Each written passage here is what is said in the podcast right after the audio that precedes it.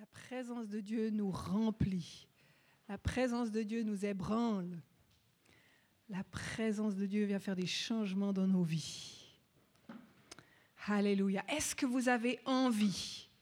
Parce que ce matin, on va parler du jeûne et de la prière. Alors, on a beaucoup parlé de la prière. Mais est-ce que vous avez envie d'être visité pendant cette semaine de jeûne? Qui c'est qui a envie d'être visité? Pas seulement de l'estomac, mais que Dieu, parce qu'on va être visité de l'estomac, mais que Dieu puisse toucher nos vies pour qu'on puisse avoir plus soif de lui. Alléluia.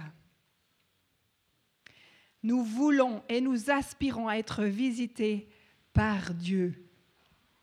Pourquoi? Parce que chaque fois que Dieu nous visite, l'impossible devient possible. Quand l'homme dit il n'y a plus de possibilités, Dieu dit je trace un chemin. Quand l'homme dit non, non, non, que le diable dit non, non, non, Dieu dit transforme le non en oui. Parce qu'il n'y a pas d'impossibilité dans ce grand Dieu que nous avons loué et adoré ce matin. Il y a plusieurs choses qui provoquent une visite de Dieu. Pas ce matin, on a adoré Dieu. Et Dieu dit que quand on l'adore de tout notre cœur, il siège au milieu des louanges de son peuple. Et ce matin, il était parmi nous. La foi va aussi provoquer une visitation du Seigneur. On le connaît, cette femme qui avait la perte de sang, où Jésus lui a dit, Ta foi t'a sauvé. La prière entraîne une visite de Dieu. On l'a vu le week-end passé que lorsque l'on prie, on l'a entendu aussi avant Noël, où on a entendu cette histoire de Sarah qui a prié, de Anne qui a prié et qui a reçu cet enfant. Et le jeûne aussi est quelque chose qui déclenche et qui provoque une visite de Dieu. Et ce matin, on va voir un,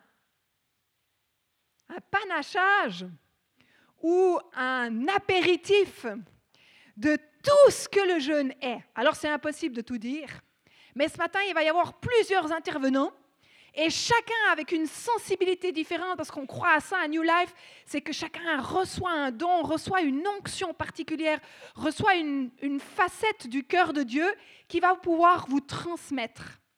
Et ce matin, on va juste avoir de l'eau à la bouche, de se dire, ah, c'est ça le jeûne, mais oui, ça me donne envie. On va avoir faim du jeûne. Donc, j'aimerais laisser la parole, premièrement, ah oui, c'est moi qui dois gérer, alors je vais essayer de gérer ça. J'aimerais laisser la parole, premièrement, à Catherine, qui va nous partager un petit peu la définition du jeûne et comment est-ce qu'on peut jeûner. Merci. Alors, on trouve de nombreux exemples dans la Bible, autant dans l'Ancien que dans le Nouveau Testament, de personnes qui jeûnent. Et du coup, ce n'est pas juste un truc à la mode. On voit de nombreux leaders comme Moïse, Esdras, Néhémie, Daniel et plein d'autres qui jeûnent, mais on voit aussi des histoires où c'est le peuple dans son entier qui se met à jeûner. Et dans le Nouveau Testament, Jésus lui-même a jeûné pendant 40 jours.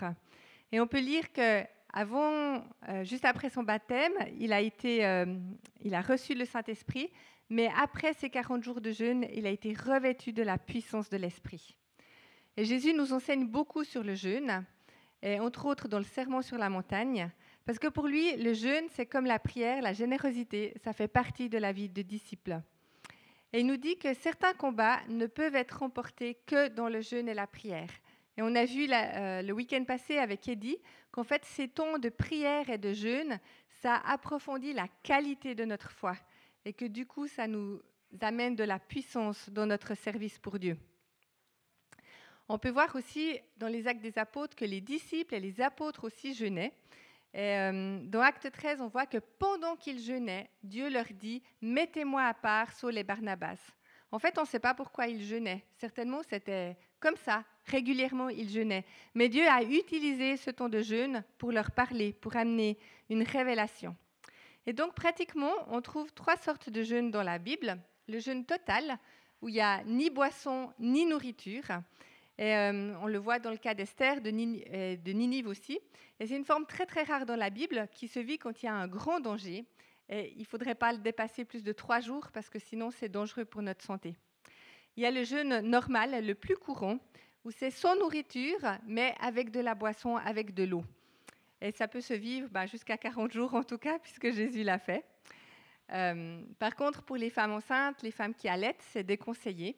Et ceux aussi qui ont euh, un traitement médicamenteux suivi, c'est pas très conseillé non plus.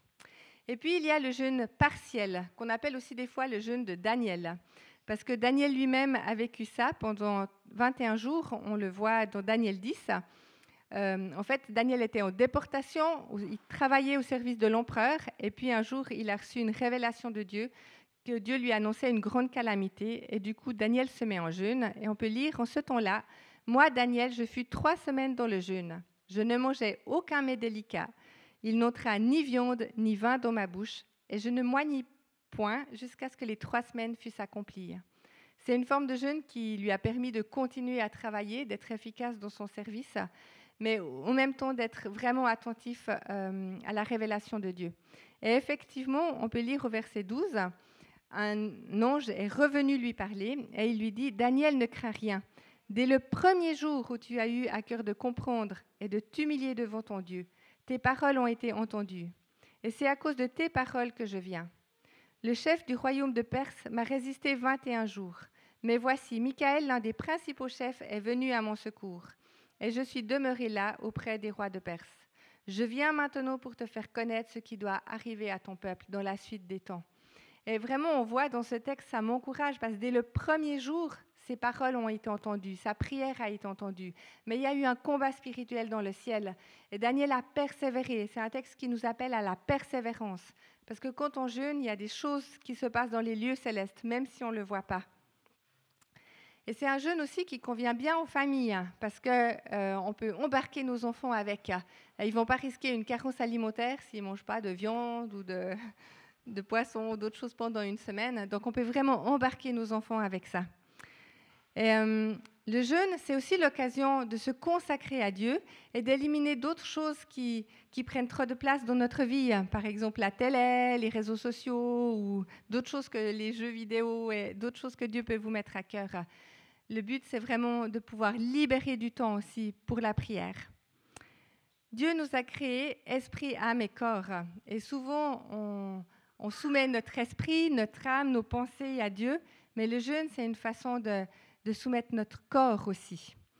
Et, de dire ben, à notre corps et à tous ces désirs charnels, à toutes nos dépendances, des fois euh, physiques, euh, de cigarettes, d'alcool ou autre, mais c'est mon esprit qui règne sur toi et c'est avant tout l'esprit de Dieu qui règne sur nous.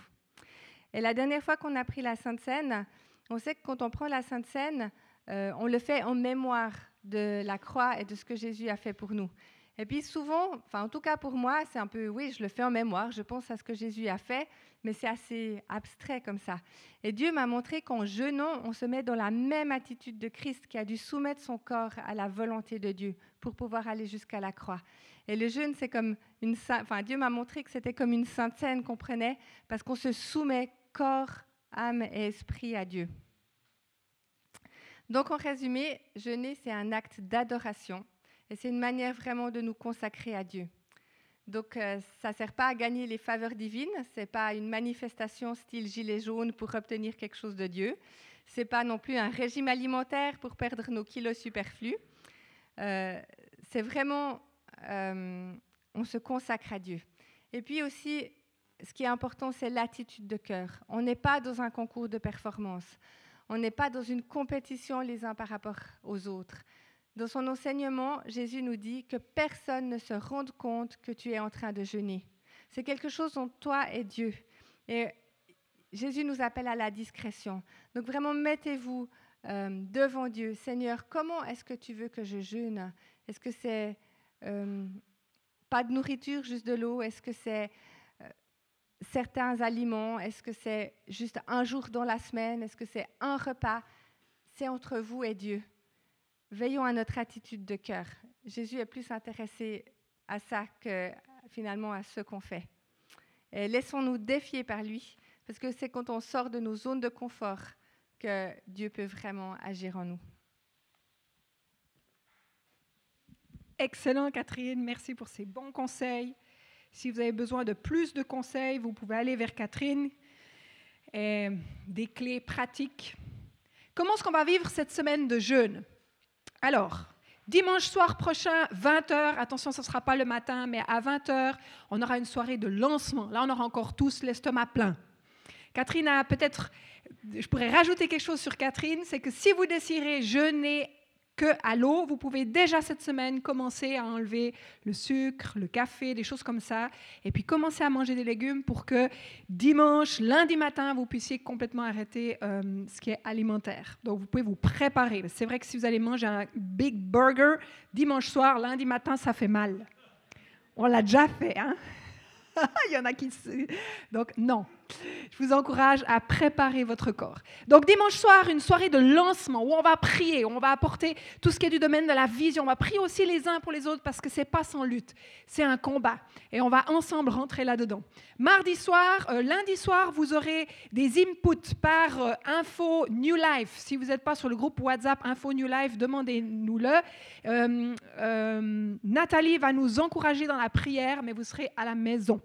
Mardi soir, dans les groupes vie, on va se voir dans trois régions. Il y aura une région Puy-Doux, euh, Lausanne, euh, ça sera chez nous, chez les Davets, à Savigny. Vous pouvez venir dans, notre maison à partir de 20h.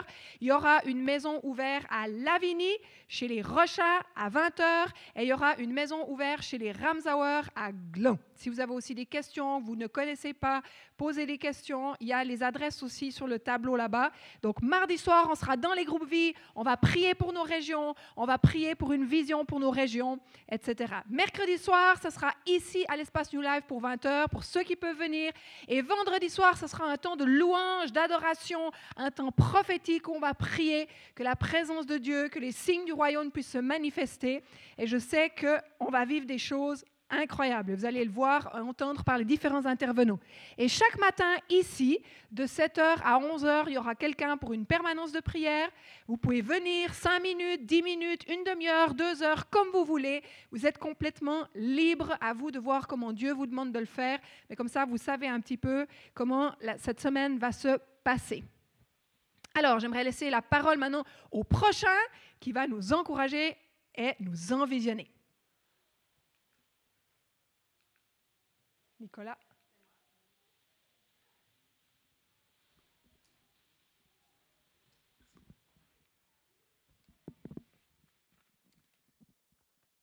On va voir ensemble une histoire qui s'est passée sur, euh, le peuple de Juda. C'est au temps de Josaphat, je vous lis, ça se lit dans, dans 2 Chroniques 20, je lis le début. Après cela, les Moabites et les Ammonites, accompagnés des Maonites, marchèrent contre Josaphat pour lui faire la guerre on vint annoncer à Josaphat Une foule nombreuse s'avance contre toi depuis l'autre côté de la mer, depuis la Syrie, et ils sont déjà à Atzatson Tamar, c'est-à-dire Engedi. Josaphat eut peur et décida de chercher l'Éternel. Il proclama un jeûne pour tout Juda. Les Judéens se rassemblèrent pour supplier l'Éternel. C'est même de toutes les villes de Juda que l'on vint pour chercher l'Éternel. Juste pour placer en deux secondes le, contexte historique, Dieu a offert des rois à Israël qui le demandaient. Il y a eu Saül, il y a eu David, il y a eu Salomon qui a construit le temple. Et après, il y a eu ce qu'on appelle le schisme, une séparation entre ce qui est devenu les tribus d'Israël, les tribus de Juda. Israël sont partis au nord, Juda parti au sud. Israël s'est détourné de Dieu, a, recommencé les, les, cultes aux divinités, a refait des veaux d'or, tandis que Juda est resté fidèle à rester dans les voies de l'Éternel. Et Josaphat, c'est le quatrième roi de cette lignée-là. Et c'est un, c'est un roi qui a fait... Judas a prospéré sous, sous son règne. Il a rétabli des juges. Il avait un souci d'intégrité. Il avait un souci de fidélité à la parole de Dieu. Et c'est dans ce cadre-là que tout d'un coup, une coalition de trois grands peuples se ligue contre Judas et décide de leur faire la guerre. Qu'est-ce qu'il a fait, euh, Josaphat? Il a décidé de compter sur Dieu.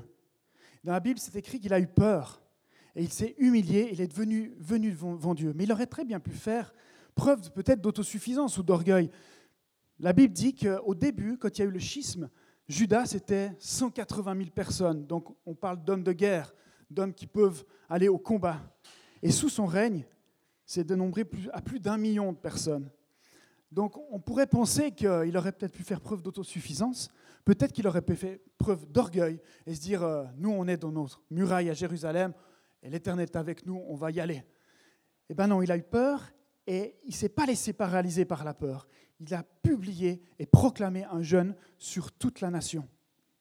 Il a décidé de se tourner vers lui. Il a décidé, d'une part, de se rappeler de tout ce que l'Éternel avait fait au courant de l'histoire comment il a délivré Israël, comment il s'est attaché à ce peuple, comment il les a soutenus?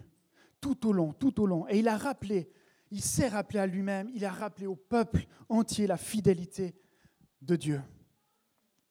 Ô notre Dieu, n'exerceras-tu pas tes jugements sur eux, sur nos ennemis, car nous sommes sans force devant cette multitude qui s'avance contre nous, et nous ne savons que faire mais nos yeux sont sur toi.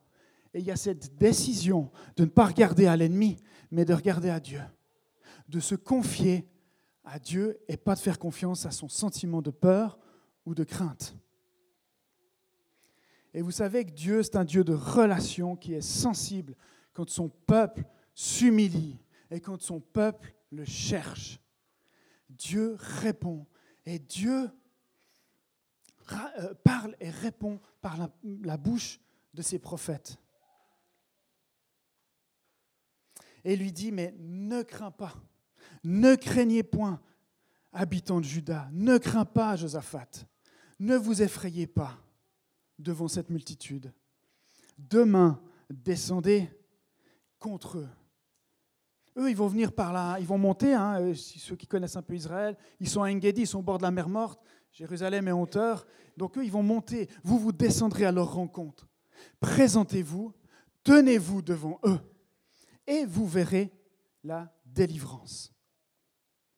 Demain, sortez à leur rencontre, et l'Éternel sera avec vous. Présentez-vous, tenez-vous. Il y a quelque chose de très actif. Je choisis d'aller de l'avant. Je me présente. Je sors de mes murailles de Jérusalem. Je sors de ma sécurité que je me suis peut-être construite au fil des années. Et je décide de me présenter devant l'ennemi qui est menaçant. Et je me tiens. Et il y a une notion dans le texte, euh, dans le terme hébreu de tenir, de vraiment résister. J'ai même lu quelque chose qui c'est tenir quelqu'un au sol. Vous avez déjà vu, hein, quand il y a des forcenés, il ne faut pas une personne pour le tenir. Il faut peut-être plusieurs policiers pour tenir cette personne. C'est quelque chose de très demandant en énergie. Et c'est rien à voir avec de la passivité. Il faut se présenter et se tenir devant l'ennemi. Et nous verrons la délivrance. Et là, le terme hébreu, Yeshuvaha, pas si je prononce juste, il est notion bien sûr de délivrance, mais de victoire, il est notion de salut, et il est notion de bien-être et de prospérité. Et tout de suite, un peuple qui s'humilie, un Dieu qui répond, il y a une relation tellement forte qui vient. Et il est écrit dans le verset 19 que les Lévites, donc les adorateurs, ils se lèvent et ils célèbrent avec force, d'une voix très haute, comme on l'a fait ce matin. Et c'était tellement bon de proclamer que Dieu règne. Dieu règne. Dieu règne sur nos circonstances d'une voix très forte. C'est écrit, mais c'est des termes qui disent, mais c'est bruyant. C'est bruyant, c'est un peuple qui se lève et qui proclame la victoire. Et ensuite, il faut se mettre en marche. Il faut obéir. Parce que Dieu a répondu, Dieu a donné des stratégies, et maintenant il faut obéir. Et il faut se mettre en route. Et ce qu'ils font, c'est qu'ils mettent la louange, l'adoration devant. Ils mettent la louange, l'adoration devant. Mais les adorateurs, c'était des soldats. C'était des soldats. C'était des guerriers et ils vont devant. Et là, ils voient la délivrance qui agit. Ils voient la victoire. Pourquoi? Parce que les lances, les armes, les glaives qui étaient, étaient dédiés à Judas, eh ben, ils se retournent les uns contre les autres. Parce que Jésus, Dieu, par ses révélations, est venu mettre une stratégie, est venu mettre de l'ordre, est venu mettre des commandements. L'ennemi lui vient mettre la confusion. Et il est venu mettre y a la, confusion dans les rangs des, des Moabites et ils se sont entretués. Et, Israël, et Judas est arrivé et a vu ce salut, cette délivrance, et a vu aussi cette notion de bien-être, de prospérité. Trois jours. Trois jours qu'ils ont eu de, récolte de butin. Pendant trois jours, ils ont récolté le butin. Le butin. Et il s'ensuit des louanges. Des louanges. Sa bonté dure éternellement. Sa bonté dure éternellement. Sa bonté dure éternellement. C'est ça qu'ils chantaient. Parce qu'ils ont vu Dieu agir. Ils étaient dans la détresse. Ils sont confiés à Dieu. Dieu leur a donné des stratégies. Leur a dit En marche, levez-vous. Allez devant l'ennemi. Et vous verrez la délivrance. Donc le je ne sais quoi, c'est se tourner vers Dieu, c'est s'humilier, c'est chercher Dieu, c'est l'écouter. L'écouter nous parler de ses plans qui sont parfaits de ses stratégies. Et c'est adorer Dieu par son amour inconditionnel. Et Philippe, il nous a témoigné ce matin. C'est ce que vous avez fait. Dieu vous donne des stratégies, vous priez, vous allez voir des choses. Et on croit que vous allez voir des choses puissantes. Et je profite encore deux, deux secondes. Aujourd'hui, avec Noémie, on fête nos 18 ans de mariage. Et en 18 ans, en 18 ans, on a vécu quelques dèches, quelques galères financières. Et il s'est retrouvé un jour où on a mis toutes nos factures, toutes nos cartes bancaires, tout ce qui représentait un manque financier. Et on a loué, et on, a, on était sur nos cartes bancaires, on sur nos factures, et on a loué Dieu, et on a loué Dieu, et on a placé Dieu au-dessus de notre galère. On a vu des délivrances par la suite. Merci Nicolas. Gloire à Dieu. On veut jeûner, on veut prier pour les situations dans nos vies, pour vos situations personnelles et pour les situations du corps de l'Église. Alors, le prochain qui va nous parler que le jeûne est un temps de mise à part pour Dieu.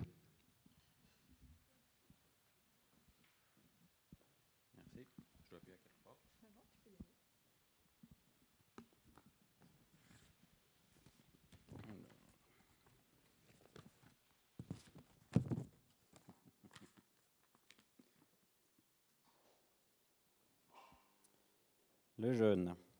Quelle misère, non hein? C'est difficile, c'est décourageant, voire même déprimant si on est parfaitement honnête. Et je sais pas vous, mais moi, à partir du mois de décembre, je commence déjà à me dire Oh non, bientôt le début d'année, bientôt le jeûne.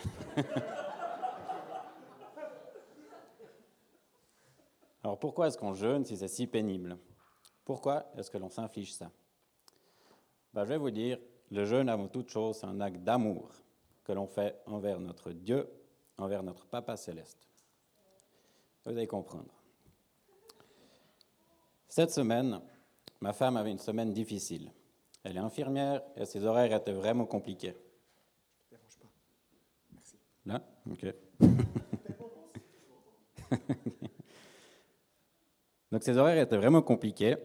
Elle se levait à 5 heures du mat pour rentrer à 19h le soir, qui plus est sur les rotules, car son hôpital, comme tous les hôpitaux, est bondé, les services sont pleins, les effectifs réduits.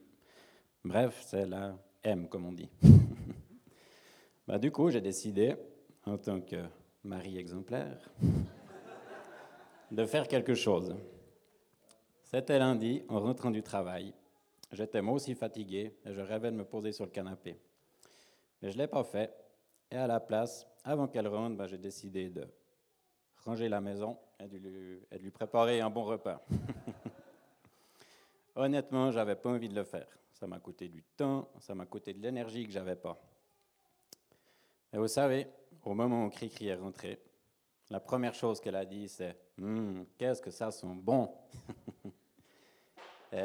Cette phrase venait de donner un sens à ce petit sacrifice que j'avais fait pour elle.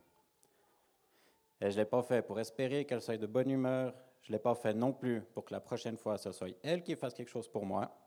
Non, je l'ai fait parce que je l'aime et je savais que ça lui ferait plaisir et lui apporterait un peu de baume au cœur durant cette semaine compliquée.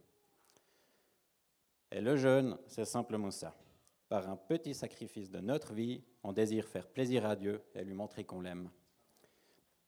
Et lui, vous savez ce qu'il vous dit en retour Hum, Qu'est-ce que tu sens bon, mon fils? Qu'est-ce que tu sens? Bon, ma fille Et dans Romains 12, Paul il nous dit d'offrir notre corps comme un sacrifice vivant, saint et agréable à Dieu. Et lorsque l'on jeûne, c'est exactement ce qu'on fait. Donc le jeûne, c'est un temps de mise à part que l'on offre à Dieu comme un sacrifice vivant par amour pour lui. Et ce qu'il y a d'extraordinaire, c'est que Dieu, à travers cet acte, ben, il peut agir dans nos vies. En réalité, pendant le jeûne, on dit à notre chair de se taire un, euh, moment, on la tue un peu même. Et c'est très bien parce que ça laisse toute place à l'Esprit de Dieu en nous. Et que l'Esprit travaille, ben, les choses changent. Le but de chaque chrétien est de ressembler à Jésus-Christ, non? Et Dieu lui aussi souhaite reproduire le caractère de son Fils en chacun de nous. C'est le but commun qu'on a avec Dieu. Et dans la lettre aux Corinthiens, Paul il nous dit ceci nous sommes transformés à son image de gloire en gloire par l'Esprit du Seigneur. C'est la volonté de Dieu de nous rendre parfaits comme son Fils. Et comment est-ce qu'on arrive à cette perfection? Bah, Paul nous le dit, par l'Esprit du Seigneur. Et Dieu a mis en chacun de nous les graines de sa perfection. Ce sont des graines d'amour, de joie, de paix, de patience, de bonté, de bienveillance, de fidélité, de douceur et de tempérance. Il s'agit là des fruits de l'esprit. Mais ces fruits en nous doivent grandir et atteindre leur maturité afin de pouvoir ressembler à notre modèle Jésus-Christ. Et pour faire croître ces fruits, un seul moyen existe, il s'agit de les arroser de l'Esprit de Dieu. C'est ce qu'on appelle la sanctification, le fait de se laisser transformer par l'Esprit de Dieu afin de ressembler à Jésus-Christ. Et durant le jeûne, ce qui se passe, c'est que les vannes de l'esprit sont ouvertes à fond. Et ces fruits, ils se développent énormément durant cette période. Et même si on ne se rend pas forcément compte, sur le moment, bah, les choses, elles bougent. L'Esprit nous fait grandir spirituellement et nous fait devenir ces chrétiens matures que Dieu a tant besoin pour les temps qui viennent. Donc, au résumé, le jeûne, c'est un temps de mise à part qui permet à l'esprit de prendre toute la place de notre vie. Et ce même esprit nous transforme et nous fait entrer sur un chemin de sanctification. Il renouvelle nos pensées, notre façon de voir les gens, les situations. Il nous sort de notre égocentrisme et nous apprend à aimer le monde. Il fait fondre notre cœur de pierre et agrandit ses limites. Je n'ai pas parlé parce que je n'avais pas le temps, mais l'Esprit nous libère également de forteresses spirituelles qui nous retiennent prisonniers, comme par exemple la colère, le rejet, l'insignifiance, l'incrédulité, la honte, et plein d'autres encore. Il nous libère et nous fait rentrer pleinement dans une vie parfaite en Christ. Donc voilà, bah, si on considère tout ça, bah, le jeûne, c'est plutôt une bonne chose finalement. Et je vous encourage sincèrement, avec tout l'amour que j'ai pour vous, de rentrer dans cette démarche de jeûne et de prière, parce que de grandes bénédictions vous y attendent.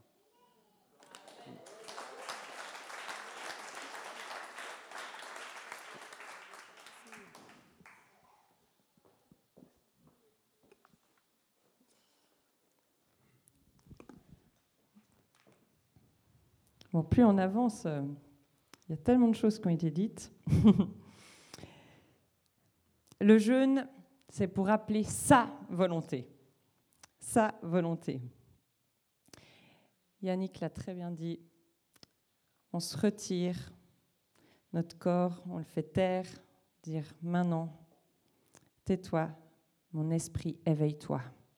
Et en fait, quand on jeûne, ça ouvre la fin spirituelle, ça a déjà été un peu dit. Hein. et en fait, la fin de Dieu, ça attire Dieu. Et on l'a déjà dit, mais on le dira jamais assez. Quand Dieu est là, tout change. Vraiment, tout change. Psaume 33. Voici l'œil de l'Éternel est sur ceux qui le craignent, sur ceux qui espèrent en sa bonté, afin d'arracher leur âme à la mort et de les faire vivre au milieu de la famine. Notre âme espère en l'Éternel. Il est notre secours et notre bouclier, car notre cœur met en lui sa joie, car nous avons confiance en son saint nom. Éternel, que ta grâce soit sur nous, nous espérons en toi. Nous espérons en toi, en rien d'autre. Et durant la semaine de jeûne, on va se présenter devant Dieu avec les projets qu'on a sur le cœur, les visions qu'on a reçues, ce qu'on porte au plus profond de nous, dans nos entrailles. Certains projets, c'est des projets personnels, des projets de famille, des projets de couple, des projets de communauté, des projets de groupe vie, ça peut être de toutes sortes. Et puis certains projets, certaines visions, ça fait une année, ça fait deux ans, ça fait cinq ans, ça fait dix ans, ça fait toute notre vie qu'on aspire à ça. Et on veut venir devant Dieu avec ça. Il y en a plusieurs dans la Bible qui l'ont fait. Et je voulais prendre l'exemple de Ézéchias dans euh, Ésaïe 37. Lui, il image sa situation en disant Ce jour est un jour d'angoisse, de châtiment et d'approbe, car les enfants sont prêts de sortir du sein maternel, mais il n'y a point de force pour l'enfanter, pour l'enfantement. Et en fait, il compare sa situation bah, au travail d'une femme sur le point d'accoucher, incapable de faire sortir cet enfant par manque de force en l'occurrence. Et des fois, on se retrouve dans ces situations hein, où, à nos yeux, il y a tout. Il y a tout en place pour que le projet naisse, que ça coule, que ça embraye. En plus, ça fait assez longtemps, Seigneur, qu'on en parle, donc maintenant, il faut que ça vienne. Mais non, ça prend pas vie. Il manque le truc, la naissance, le souffle de vie. Et puis ça, on sait, ça ne peut pas venir de nous. On peut bouger ciel et terre, tout ce qu'on veut, s'épuiser en vain, mais il y a les peurs, il y a l'incrédulité, il y a cette autosuffisance, il y a l'orgueil qui bloque, qui bloque ces vannes. Et durant ce jeûne, on a envie de venir avec ça. Tellement de témoignages dans la Bible qui nous montrent un chemin de cœur. On les a déjà cités, Daniel, Esther, Néhémie, Anne, David, tous ceux-là, ils ont jeûné à des moments précis. Et suite à cette privation, ce cœur d'aller chercher Dieu lui seul, ils ont vu la volonté de Dieu s'accomplir. La volonté de Dieu, pas juste la petite combine sympa qui résolve notre problème sur le moment, la volonté de Dieu qui sauve des vies, qui retourne des situations impossibles, qui bouleverse des nations, qui marque l'histoire à jamais. C'est pas moins qu'on cherche, vraiment pas moins ça donne envie, ça donne soif. Puis en fait, la soif, il faut se mettre en route. La soif vient, puis plus on a soif, plus on a soif, plus on a soif, plus on a soif. On a envie d'entrer là-dedans. Durant ce jeûne, on va prier pour que sa volonté soit faite. On veut se tenir, comme Nicolas nous disait, on veut se tenir et voir des vies transformées, des familles bouleversés par l'amour de Christ. Des gens qui ne se parlent plus tout à coup, mais se retrouver, quoi. Nos communes impactées par les groupes vie où les syndics viennent en disant Mais qu'est-ce qui se passe ici? Des régions changées, des paysages, des territoires complètement restaurés. Que le royaume avance. On veut voir les signes du royaume dans nos vies dans ce qu'on voit, dans ce qu'on ne voit pas. On veut que ça nous dépasse. Merci. Et le dernier thème que nous avons choisi, le jeûne en communauté, une puissance. Merci. Euh, donc moi j'ai le privilège aujourd'hui de pouvoir parler un peu de ce jeûne en communauté. Et pour ça je vais faire un bref résumé. On va s'appuyer sur l'histoire d'Esther. Pour se rappeler juste des événements rapidement, euh, Assuérus, il est roi du royaume des Mèdes et des Perses. Esther est sa femme, c'est sa reine. Aman devient le premier ministre. À ce moment-là, il commence à nourrir une haine pour les Juifs et il a envie de les exterminer. Et avec quelques manigances, il arrive à publier une loi qui fixe une date pour l'extermination, en fait un génocide des Juifs. Et à ce moment-là, l'oncle d'Esther met au courant Esther et lui demande d'intercéder auprès du roi en faveur de son peuple.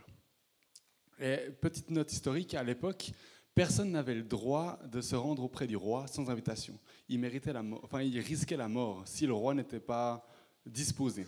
Donc, ce que l'oncle d'Esther lui demandait, c'était de risquer sa vie pour son peuple. Euh, c'était un peu incertain. Et puis, la réponse d'Esther fut va rassembler tous les Juifs qui se trouvent à Suse, la ville où il était, et jeûnez pour moi. Ne mangez et ne buvez rien pendant trois jours, donc jeûne total, ni la nuit, ni le jour moi aussi je respecterai un tel jeûne avec mes servantes, et c'est dans ces dispositions que je pénétrerai chez le roi et que je me présenterai devant lui. Si je dois mourir, je mourrai. Et trois jours plus tard, Esther se rend auprès du roi, et le chapitre 5, verset 2 nous dit, Lorsque le roi vit la reine Esther debout dans la cour, elle gagna sa faveur. Ensuite, elle plaide auprès du roi la faveur de son peuple, en faveur de son peuple, le génocide est annulé, et Aman est pendu. Donc le grand méchant est pendu. Lorsqu'on étudie l'histoire d'Esther, en fait, on, pense toujours au caractère, au comportement d'Esther. Waouh, quel comportement héroïque Elle a risqué sa vie pour son peuple. Mais en fait, je me demande qu'est-ce qui se serait passé sans le soutien tout entier du peuple dans le jeûne et la prière? Parce que l'époque d'Esther, c'était pas tellement l'époque de la grève du 14 juin pour les femmes, c'était pas tellement l'époque des revendications féministes. La seule qui a fait la grève à l'époque, c'était l'ancienne reine Vasti, elle a été destituée, emprisonnée à vie, si ce n'est pas la mort, juste pour ne pas avoir obéi une seule fois au roi. Donc laissez-moi vous dire que la réalité, c'est que sans le jeûne et la prière d'un peuple tout entier, il y a forte probabilité que Esther se retrouve aussi au bout d'une corde après son entretien avec le roi et que le peuple de juifs soit massacré. En réalité, on pense toujours au comportement et aux actions d'Esther, mais l'histoire d'Esther, c'est avant tout l'histoire d'un peuple tout entier unis ensemble dans le jeûne et la prière, se battant pour leur destinée. Aux yeux des humains, Esther était seule face au roi et à son destin, alors qu'en réalité, elle était portée par les prières et les supplications de milliers de personnes, le peuple tout entier. C'est ça, jeûne et la prière pratiquée en communauté. Et pour une petite touche d'actualité, parlons un peu de la grève du climat avec Greta Thunberg. Elle a, pendant des, une, un an, rencontré la plupart de tous les dirigeants influents de ce monde. Elle a discuté, intercédé en faveur de son climat. Dire j'aimerais qu'on change les choses. Quel, quel engagement remarquable, franchement. Les Gilets jaunes, ça fait un an qu'ils luttent à manifester pour demander du changement. Mais quel a été le résultat? Quel a été le résultat et le fruit de ce qui paraît être un noble combat? Esther, quant à elle, a jeûné trois jours le peuple a jeûné trois jours. Elle est allée une fois auprès du, auprès du gouvernement et tout a changé. La victime est devenue l'agresseur et l'agresseur est devenu la victime. Dieu n'a pas juste épargné le peuple d'Israël, elle a éliminé les ennemis du peuple d'Israël. Quand Dieu est là, tout change. Seul Dieu peut faire changer le cœur de nos politiciens. Seul Dieu. Si nous voulons beaucoup d'impact si nous voulons avoir beaucoup d'impact dans notre société, si nous désirons lui présenter la seule solution, Jésus-Christ, qui est la solution à tous nos problèmes, nous aurons forcément besoin de la faveur du gouvernement, si on n'a pas envie d'être embêté par eux. Et par quels moyens Le jeûne et la prière pratiquée en communauté. Ce n'est pas dans le tumulte de la foule en grève que se remportent les victoires, c'est dans le lieu secret. C'est dans l'unité que les plus grandes forteresses spirituelles sont vaincues et que nos vies sont véritablement transformées. On a eu Eddie hier, enfin le week-end passé, qui nous a dit quand je travaille, Dieu regarde, mais quand je prie, Dieu travaille. Et je crois qu'on ne veut pas nous travailler, mais on veut prier et laisser voir Dieu agir. On veut jeûner, s'unir ensemble et laisser Dieu changer la nation, laisser Dieu changer nos vies, laisser Dieu changer tout ce qui nous paraît impossible d'être changé.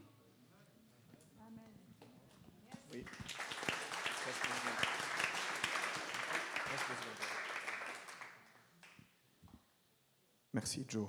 Je crois qu'il y a une véritable parole de l'Esprit qui vient de nous pénétrer au moment où il a parlé. Vous êtes d'accord? Oui. Et l'histoire d'Esther, le livre d'Esther, c'est une histoire très particulière. Pourquoi? Parce qu'en en fait, elle ne parle pas de l'action de Dieu. Elle, elle, elle n'utilise jamais le mot de Dieu dans tout le livre en entier. Et Joe vient de nous faire quelque chose, c'est que l'homme qui a tout changé dans le livre d'Esther, il n'a même pas utilisé son nom. Et cet homme s'appelle Mardoché. Et plus Joe y parlait, plus j'avais cette sensation que Dieu voulait nous dire, est-ce que vous êtes prêts à être des Mardochés? Est-ce que vous êtes prêts à vous battre dans quelque chose d'invisible pour que toutes des nations changent? L'époque d'Assyrus, c'était 127 provinces réunies. C'était une terre qui allait de l'Asie jusqu'à l'Éthiopie. C'était une puissance phénoménale. C'était quelque chose de grand. Et Mardoché, lui, il avait un roi, Assyrus, qui n'était pas un roi bon, juste et droit. C'était quelqu'un qui était dans l'ivrognerie, dans l'idolâtrie, et il faisait plein de péchés. C'était pas un roi qu'aucun de nous aurait envie de se soumettre en fait. Et Mardoché, lui, ce qu'il a fait, c'est qu'il lui a sauvé la vie parce qu'il a vu un complot à un moment donné. Et malgré ce bienfait, malgré qu'il lui a sauvé la vie, par l'histoire que Joe vient de nous partager, on a voulu en venir à sa vie parce qu'il y a quelqu'un, Amon, qui se battait pour sa propre gloire. Mais Mardoché, au moment où cette menace venait à lui d'être exterminé, Mardoché, qu'est-ce qu'il a fait? Mardoché, en fait, il n'a pas, euh, pas fait justice. Il n'a pas appelé au scandale comme un ou deux exemples qu'il vient d'utiliser. Mais lui, ce qu'il a simplement fait, c'est qu'il s'est mis en deuil et puis il est allé à la porte du roi. Il s'est mis en action. Il s'est mis à travailler dans l'ombre. Et peu importe l'opposition qui venait à lui, jamais il a dit, mais voici ce que j'ai fait pour toi, roi. Il a placé toute sa confiance dans Dieu, toute sa confiance. Jamais il a voulu lui-même faire justice. Et je crois que la parole de l'Esprit qui vient vraiment là, c'est que, comme Mardoché, qui a refusé de plier le genou devant Amon, est-ce que parfois nous, est-ce que parfois nous, on n'a pas nous-mêmes véritablement plié le genou devant nous-mêmes en se disant, ouais mais le jeune, pff, j'ai essayé, ça n'a pas marché. J'ai jamais essayé, mais ça, ça me dit pas. J'y crois pas.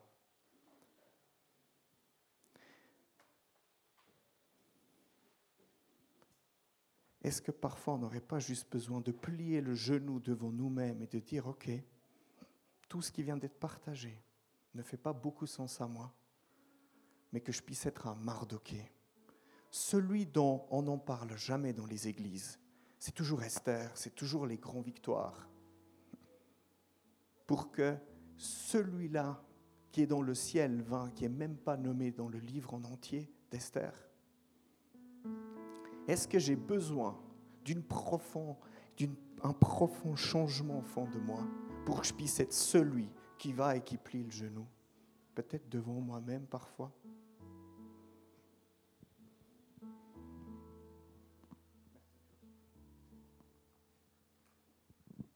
Merci Jésus. Tu peux continuer David. On va rebondir sur ce que Roger a partagé. Vous savez, des fois on prévoit des choses, puis Dieu fait différemment. Yes. Est-ce que ce matin, on est prêt à se donner? Jésus disait dans Jean 17, 19, Je me sanctifie moi-même pour eux. Jésus, il était saint, mais il se sanctifiait lui-même pour eux, afin qu'eux aussi soient sanctifiés par la vérité. Et le jeûne, effectivement, c'est un sacrifice. c'est se donner pour d'autres.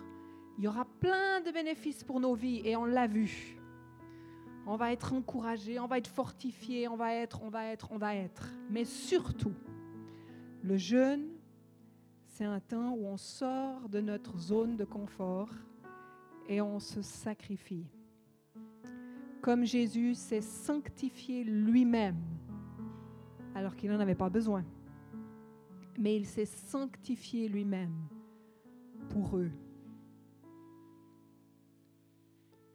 Est-ce qu'on est prêt à travailler dans l'ombre pour ceux qui sont autour de nous, pour les situations compliquées, pour nos amis, pour notre pays, pour le corps de Christ en général, pour le monde, pour Samuel qui est au Tchad, qui a besoin de nos prières? Est-ce qu'on est prêt à s'offrir, se sanctifier? Alléluia Jésus. On a une semaine devant nous et je vous encourage, comme ça a été dit, à dire, ben Seigneur, qu'est-ce que je peux donner? Je me sens... C'est dur pour moi, je me sens peut-être pas capable, mais qu'est-ce que je peux faire avec toi? Parce que c'est toi qui vas m'aider à entrer là-dedans. Et je veux le faire, comme Yannick l'a dit, par amour. Parce que je t'aime, Jésus. Je veux faire ce pas. Et je vous encourage à prendre une décision, déjà même ce matin. Même si on tremble devant notre Goliath, qui est notre bon repas. Mais on va lui dire, toi, au nom de Jésus. Et on va entrer dans ce que Dieu nous demande d'entrer. Et c'est juste une suite de ce qu'on a vu le week-end passé, où on est prêt à se donner, se donner pour les autres. Alléluia. Est-ce qu'on peut juste baisser nos têtes, puis écouter le Saint-Esprit, puis prendre un engagement de dire oui Seigneur. Comme Roger l'a dit, je suis prêt à être dans l'ombre, même si personne ne le saura, même si personne ne voit ce que je fais. Mais ça a changé une nation. Et je ne sais pas si vous vous rappelez le week-end passé, le prophète qui était là, je ne sais pas à quel moment, mais il a dit, il y a la faveur de Dieu sur vous.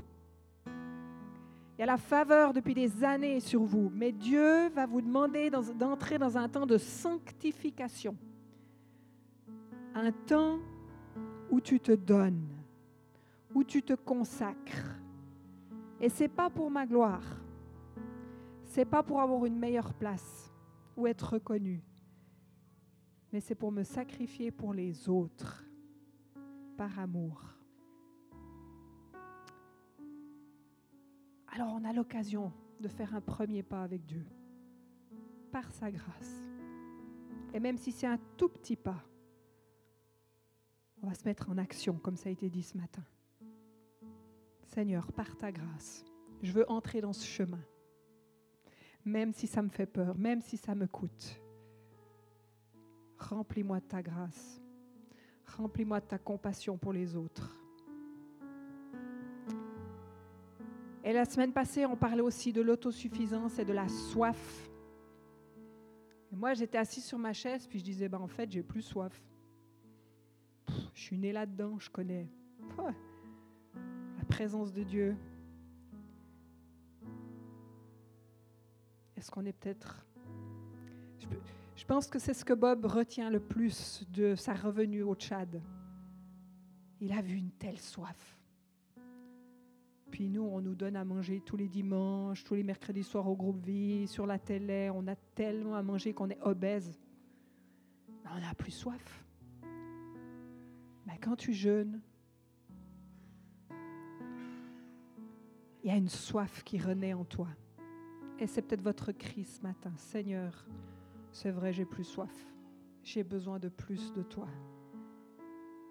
J'ai besoin que tu me renouvelles pour que je puisse aimer comme toi tu as aimé.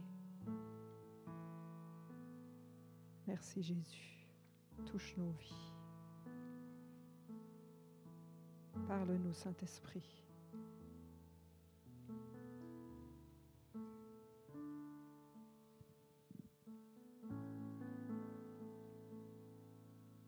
Et en tant que corps, on veut répondre à cet appel.